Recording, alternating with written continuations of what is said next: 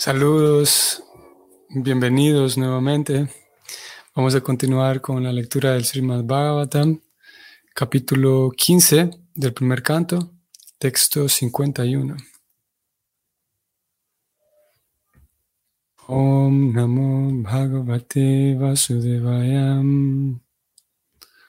Om Namo Bhagavate Vasudevayam. Om Namo Bhagavate Vasudevaya.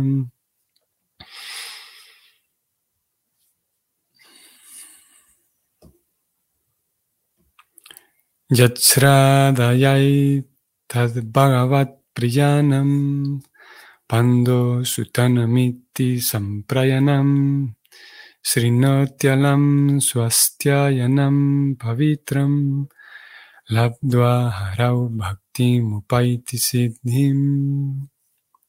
La traducción del verso es la siguiente.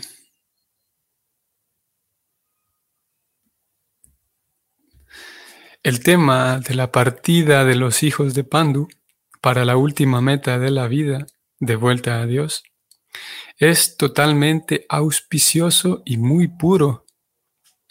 Por lo tanto, todo aquel que oiga esta narración con fe devocional, se gana sin duda un lugar en el servicio devocional del Señor, la máxima perfección de la vida. Hmm. Estamos aquí en el último texto de este capítulo 15. Estamos en el, en el texto final que termina de enmarcar toda esta gran historia y de manera clara y explícita, el mismo texto em, señala que escuchar todo este capítulo, escuchar esta narración, es, voy a subrayarlo aquí, es totalmente auspicioso el tema y muy puro. Recuerdan que vinimos hablando en los últimos días de los devotos puros, la, comprensión pura acerca de Dios. Mm, está también, como ya lo hemos venido diciendo, el, concepto tan dentro, dentro del sistema de Bhakti Yoga, que es el nombre técnico para toda esta práctica.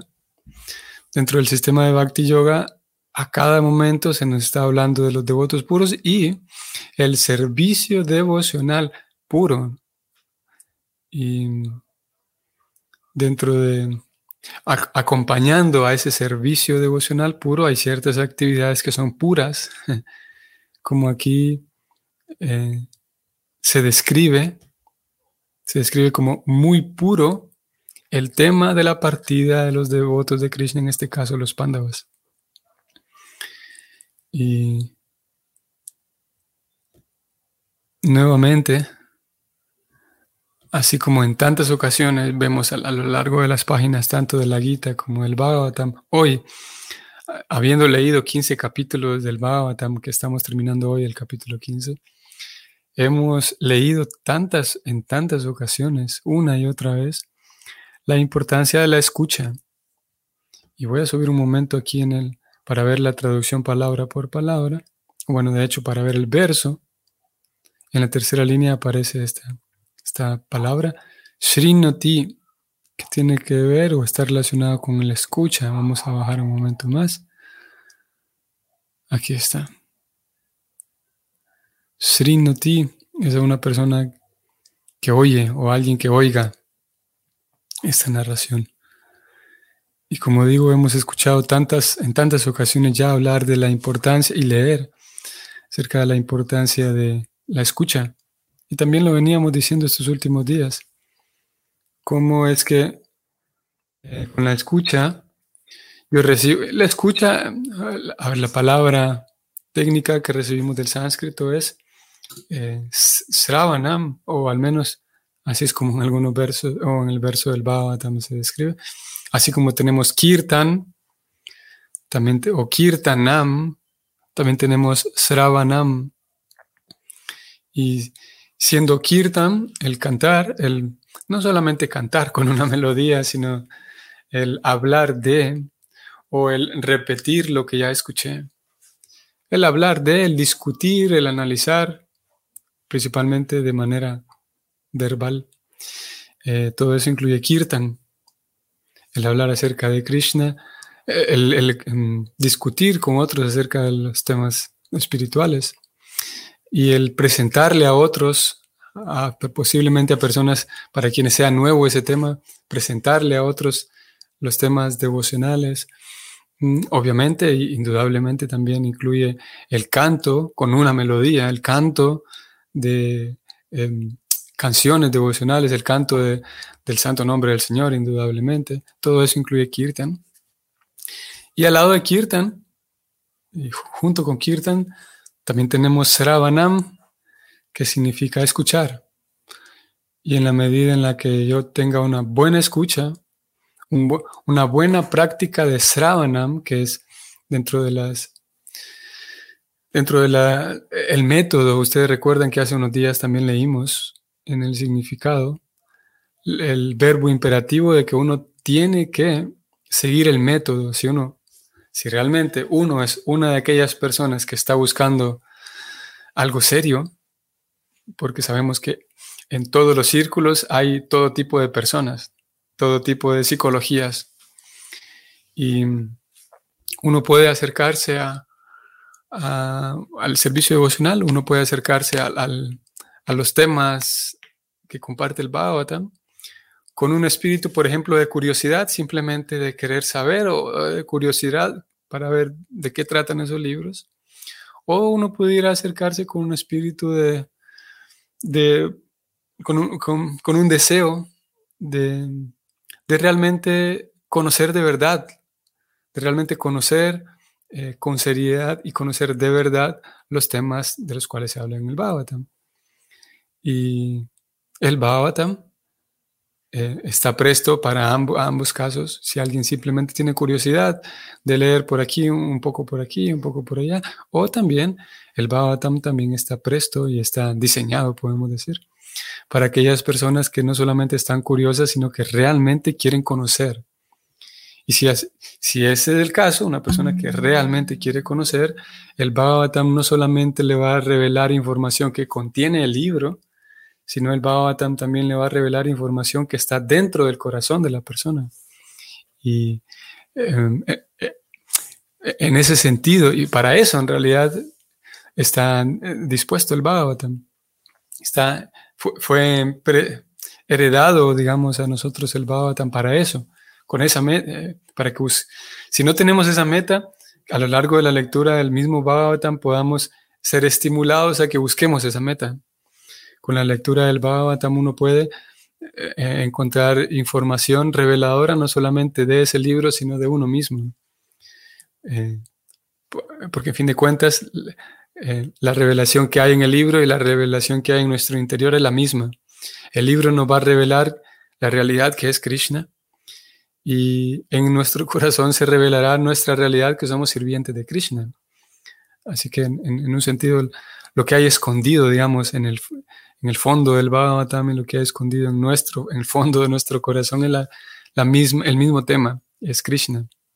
Es el, la entrega y la, la completa entrega, confianza y comunión real, certera con Dios, de manera real, no de manera mm, eh, eh, sugestionada.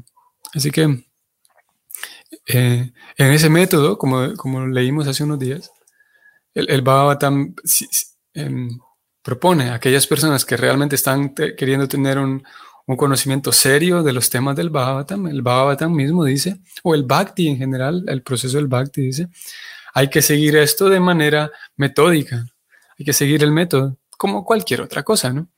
Y dentro de, ¿qué, incluye ese método? El método incluye, y en los mismos textos se describe, que el, el, Bhakti Yoga, toda la práctica en sí, la práctica técnica del método, eh, em, no se divide, pero se, se, abre como un abanico de nueve partes.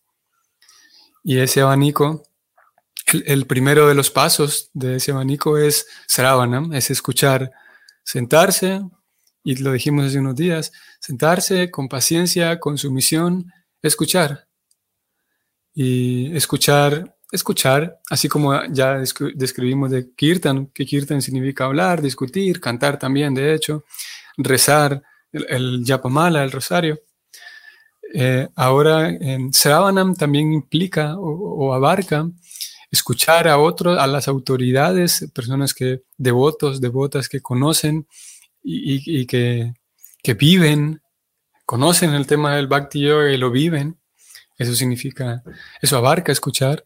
También indudablemente la lectura de los libros, la, el estudio de los libros, eso implica también escuchar, el, el escuchar de hecho a través de los oídos, o si no, el leer acerca, eh, a través de nuestros ojos, utilizando nuestros ojos, leer. Ambas cosas son Sravanam. Y en este verso, ahora voy a volver.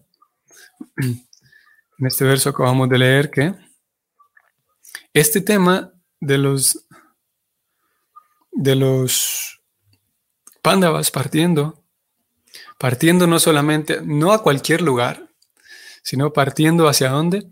hacia la meta última de la vida. Es interesante que, se, le, describe la partida de ellos no hacia un lugar, sino hacia un estado de conciencia, o sí, hacia eh, un estado de conciencia, partiendo hacia la, meta última de la vida, que es regresar a casa. Ese tema es auspicioso. Por lo tanto, toda aquella persona que oiga esta narración se gana la misma, el mismo destino. En otras palabras, se gana la máxima perfección de la vida, aquella persona con solo escuchar, eh, haciendo, uso, haciendo uso de esa herramienta, dentro de las nueve herramientas que componen el método del Bhakti, las primeras dos son Sravanam y Kirtan, escuchar y repetir. Y sin embargo, aquí se, ustedes pueden ver que seguramente ya lo notaron. Aquí hay si se hace referencia de manera explícita al escuchar, hay un, calificativo y, sí, se da un calificativo a qué tipo de escucha debe ser esa. Voy a subrayarlo nuevamente y lo voy a leer. Todo aquel que oiga esta narración, aquí viene, con fe devocional, se gana sin duda un lugar en el servicio devocional. Aquí el requisito es con fe devocional. Y no solamente escuchar, sino con fe devocional. Y eso nos, nos conduce hasta otro tema. Eh, ¿Qué significa? ¿Qué implica tener fe devocional al escuchar? Porque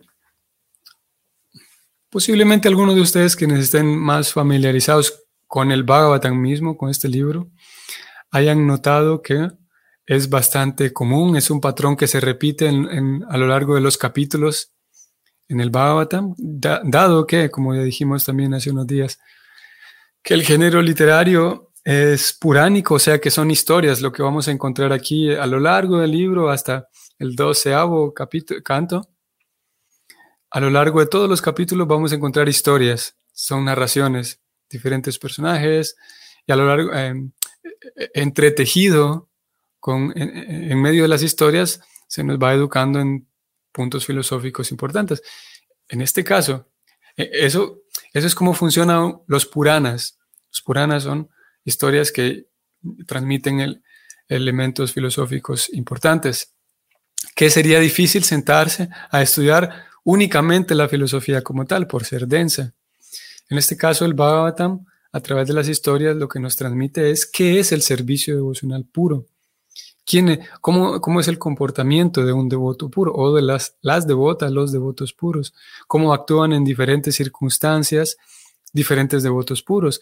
Hay niños que aparecen en el Bhavatam siendo devotos puros, hay mujeres, hay hombres, hay reyes, hay renunciantes, hay jefes de familia, hay toda una variedad que, abarca la, pluralidad social de los diferentes, las diferentes vocaciones que una persona puede tener, los diferentes roles sociales que una persona pueda tener.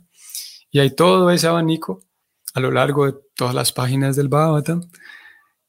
Por un lado, para que podamos ver que el servicio devocional puro se puede manifestar en cualquier etapa de la vida, en cualquier eh, sexo, en cualquier ocupación.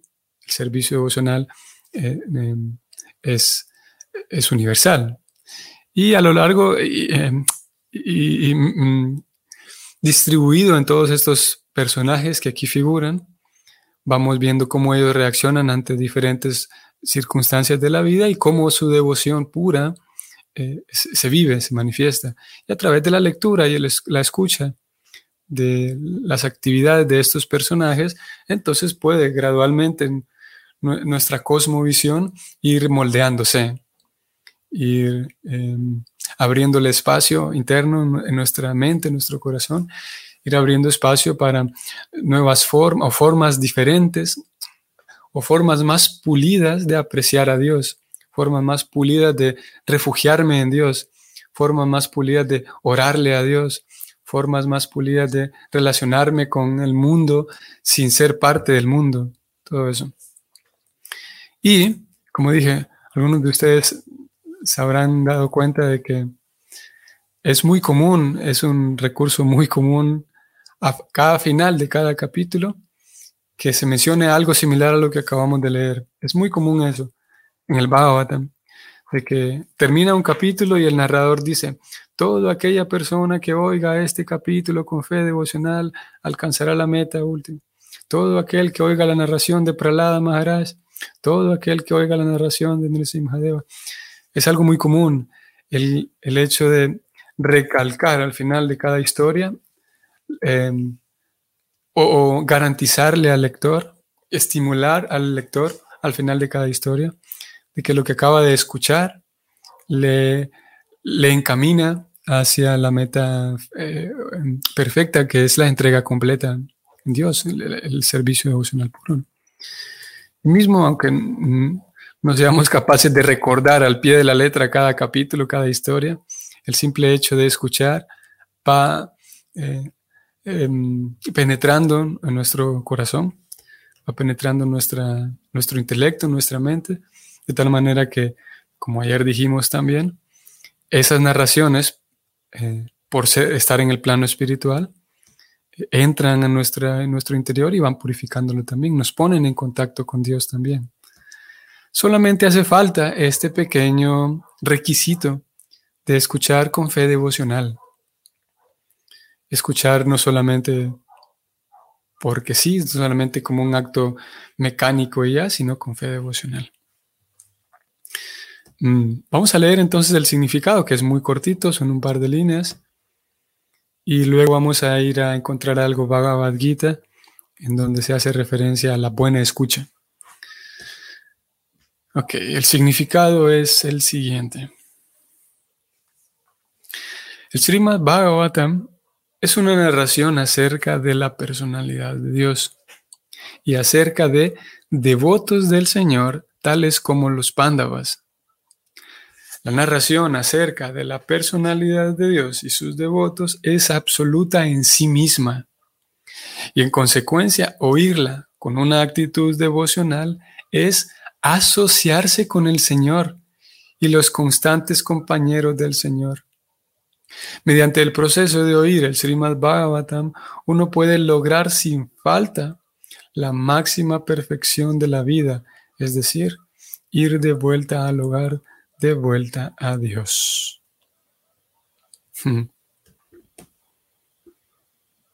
Vean qué interesante, aquí termina el significado, ese es el final. Vean qué interesante y qué bonita la forma en la que lo articula el significado se dice, leo nuevamente, la narración acerca de la personalidad de Dios y sus devotos es absoluta en sí misma. Por lo tanto, oírla esa narración con una actitud devocional es estar en compañía del Señor y los constantes compañeros del Señor. Hmm. Es estar en compañía del Señor y los constantes mm, compañeros del Señor. Hmm. Eh, Hace unos días también mencionábamos esto de cómo la, la potencia de las cosas espirituales em, puede manifestarse a pesar de, de nosotros vivir, digamos, en que nuestro, en mi apartamento no haya ni siquiera una plantita. hace unos días hablábamos de esto, de cómo podría dar la impresión de que vivir en el bosque, vivir en la naturaleza o rodeado de naturaleza, es espiritual. Algunas personas presentan esa idea de que no, yo soy espiritual porque ahora vivo en el bosque, ahora vivo en la naturaleza. Y lo cierto es que, si bien es verdad, es un ambiente que es más propicio para, para el cultivo espiritual, sin embargo, afortunadamente, la potencia espiritual no queda limitada por el concreto, por ejemplo, por el plástico. Si una persona tiene la suficiente y la adecuada actitud, puede tener un cultivo espiritual completo, mismo dentro de un piso, en un, eh, en un apartamento, en un veinteavo piso, y aprovechar mejor ahí su estadía y no necesariamente, o comparado con una persona que vive rodeado de la naturaleza, pero no cultiva esa sensación o esa sensación, esa percepción de ser él, un, o él o ella, un sirviente de Dios. Y como aquí acabamos de leer, si alguien eh, logra mm, sintonizar su, cosmovisión, su visión de la vida y su comprensión, eh, mm, su comprensión, comprensión interna acerca de quién es él como persona, quién es Dios, y qué es la naturaleza, si uno logra sintonizarse y llevar una vida ordenada, entonces puede ocurrir lo que aquí acabamos de leer, de que con la simple lectura y la escucha, por lo tanto, de estas narraciones, uno puede tener y experimentar las sensaciones como si uno estuviera formando parte de la historia. Es un, tanto como de fantasía esto. Cualquier eh, persona, sabemos que hay personas eh, no creyentes o personas ateas determinadas a encontrar cualquier falla en, la religión. Y esto que acabamos de decir podría dar fácilmente, podría dar paso a, que se nos señale de, sentimentalistas y de seguidores ciegos, porque estamos hablando de imaginarme que soy parte de la historia. Pero más allá de la imaginación, en la medida en la que una persona, como acabo de decirlo, eh, ajusta su vida y lleva una vida dentro de lo que se conoce como de la virtud o dentro del Dharma, una persona observa en su propia vida ciertos principios que tienen que ver con la vida saludable. En palabras de la Bhagavad Gita, una vida en la bondad, una vida que tenga que ver alineada con, con la moral, con la ética, una vida que tenga integrada, la persona que haya integrado en su vida los tres conceptos que jamás se deben abandonar, como dice Krishna en la Gita, los conceptos, las tres prácticas que jamás se deben abandonar, como es tapa, la austeridad, el esfuerzo por progresar, el, aceptar incomodidades personales con el objetivo de avanzar espiritualmente, tapasya, eh, danas, que es la caridad, la caridad incluye la ayuda, incluso económica, a otro que la necesita, pero también abarca la caridad, la gentileza y los buenos relacionamientos con los demás. Danas, tapa y yagya. Eh, es la ofrenda, el ofrendar diferentes artículos, el ofrendar, hay toda una lista de eh, actividades y artículos que se ofrendan al Señor Supremo. Y esas tres actividades son pilares para la vida de cualquier persona que tiene un cultivo espiritual, porque ayudan a la purificación propia, de acuerdo con Krishna en 18.5 en la Bhagavad Gita. Y esos tres, esas tres actividades, tapas, que tiene que ver conmigo, dana con los demás y yagya con el Señor Supremo, observándolas a diario de manera metódica, hacen que mi vida esté más pura y más, mi comprensión esté más pura. Por lo tanto, al momento de tener la escucha, de aquellos libros que relatan acerca de Dios, puedo percibir la presencia de Dios de manera no sugestionada, sino de manera vívida y clara, que es lo que acabamos de leer. Es por esa razón que eh,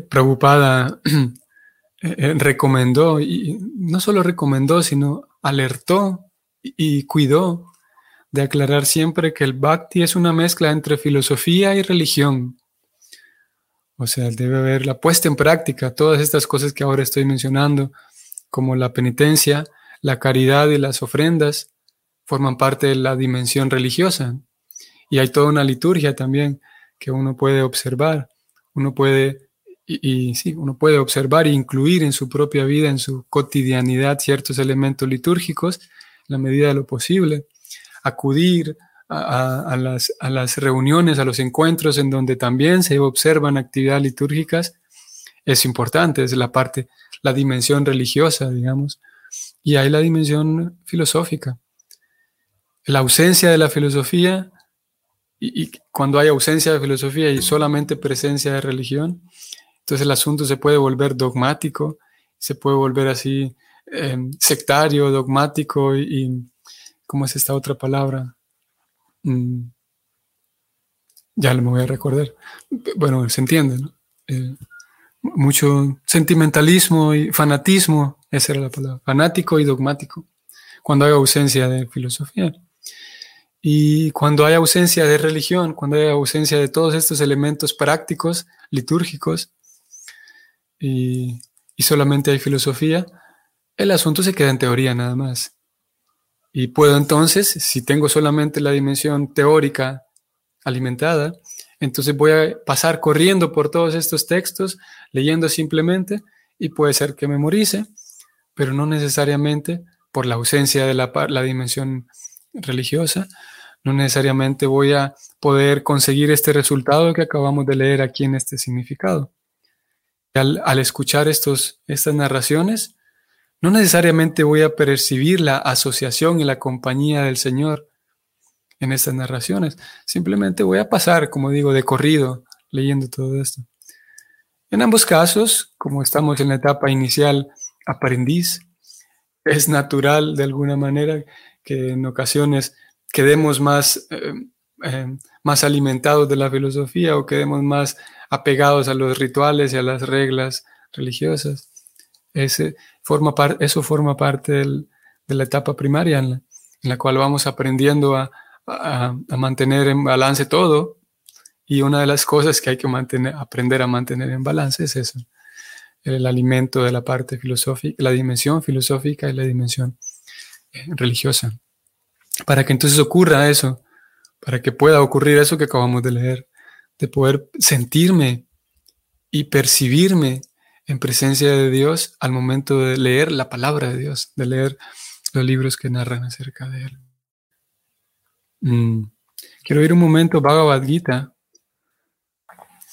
Vean lo que le dice Krishna a Arjuna. Leo textualmente las palabras de él. Todo aquel que sin dudar me conoce como la suprema personalidad de Dios es el conocedor de todo. En consecuencia, él se dedica por entero a prestarme servicio devocional. O sea, en otras palabras, uno entre más conozca la grandeza de Krishna, más fácil va a ser entregarse a Krishna. Lo, hemos venido hablando estos días. Entre más uno conozca lo gentil y lo, genial que es esa persona, de manera natural uno va a querer eh, entregarse a él. Y voy a bajar un momento para encontrar esto. El conocimiento védico se denomina sruti, o sea, aquello que se aprende por oír. Uno debe de hecho recibir el mensaje védico de labios de autoridades tales como Krishna y sus representantes. Aquí Krishna señala todo muy bien y uno debe oír lo que expone esta fuente. El simple hecho de oír como los cerdos no basta. Uno debe ser capaz de entender a las autoridades. No se trata simplemente de especular como de un modo académico. Se debe oír de manera sumisa esto que se dice en la Bhagavad Gita. Voy a subrayarlo nuevamente y voy a comentar esto último y aquí terminamos. Acabo de leer que el simple hecho de oír como los cerdos no basta. Uno debe ser capaz de entender a las autoridades. Ven qué interesante. Aquí se pone eh, en contraposición, podemos decir, eh, en contraste, el escuchar solamente versus el tratar de entender.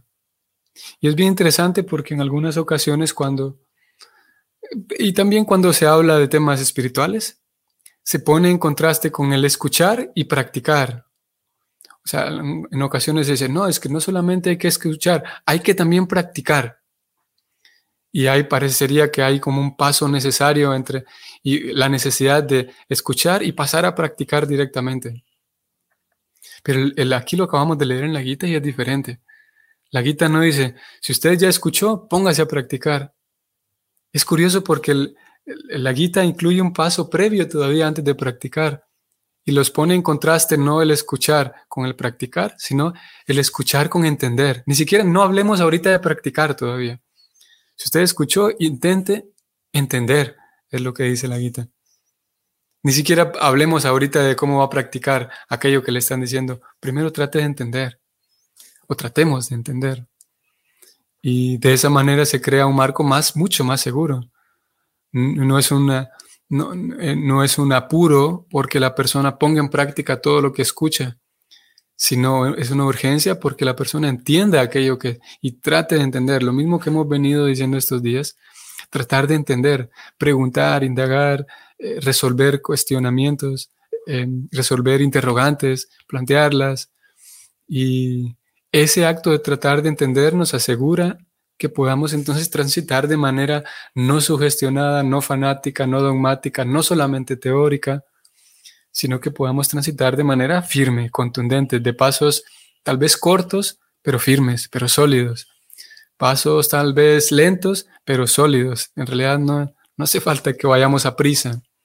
Como dije, la guita no dice, escuchó, entonces ahora practique, vaya corriendo a practicar no nos urge a que vayamos rápido, sino nos urge a que vayamos sólidos, con pasos firmes. Y bueno, aquí hemos terminado este capítulo 15, que también nos, como, como vimos, nos alienta a seguir escuchando, ya que esa escucha nos pone, como vimos, nos pone en contacto y en compañía con, por un lado, Krishna y por otro lado, aquellos grandes devotos que expresaron y expresan una devoción tan inspiradora como en el caso de los Pandavas. Muy bien. Así que saludos a todos ustedes, espero que sean un día agradable hoy y nos vemos mañana. Hare Krishna.